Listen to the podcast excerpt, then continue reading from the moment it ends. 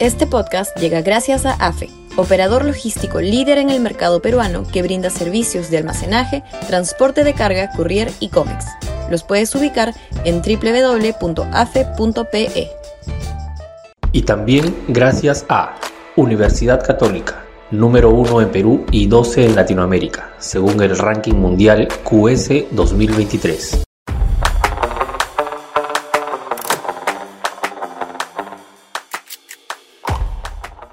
La política degradada del Perú.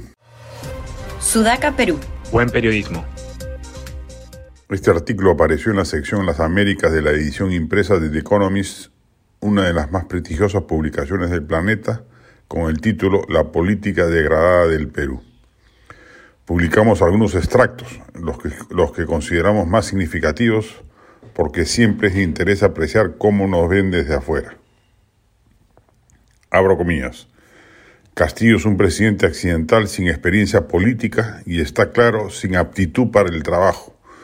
Lo consiguió porque muchos peruanos no se atrevieron a votar por su contrincante Keiko Fujimori, una conservadora acusada de corrupción, lo que ella niega, un maestro de escuela rural y activista sindical que se postuló para un partido de extrema izquierda, afirmó representar a los peruanos pobres. En el cargo no ha logrado casi nada. El núcleo de su gobierno es su familia extendida y asociados de su provincia natal de Chota en el norte del Perú. Es poco probable que las elecciones locales del 2 de octubre mejoren las cosas. Deben ser importantes. Alcaldes y gobernadores regionales controlan dos tercios de la inversión pública. Con partidos políticos apenas relevantes, la mayoría de los vencedores serán figuras locales independientes. Más de 600 han estado involucrados en casos penales. No es de extrañar que Ipsos, un encuestador, en una encuesta publicada tres semanas antes de las elecciones, encontrara que cuatro de cada cinco personas no habían decidido por quién votar. Incluso para los estándares latinoamericanos contemporáneos, la degradación de la política peruana es extrema.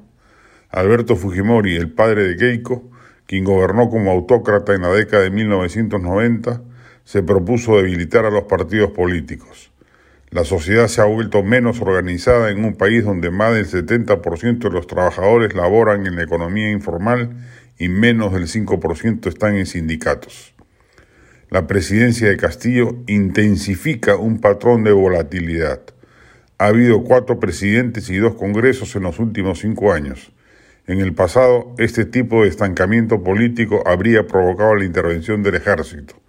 Esos días parecen haber pasado en América Latina un candidato para llenar el vacío de Santa Humala, un ex oficial del ejército con puntos de vista fascistas.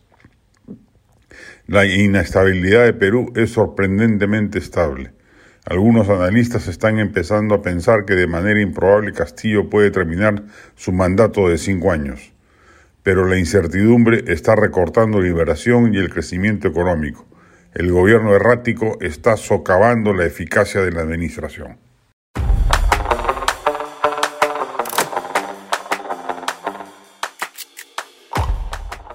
Este podcast llegó gracias a AFE, operador logístico líder en el mercado peruano que brinda servicios de almacenaje, transporte de carga, courier y cómics.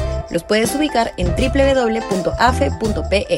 Y también gracias a Universidad Católica, número 1 en Perú y 12 en Latinoamérica, según el ranking mundial QS 2023.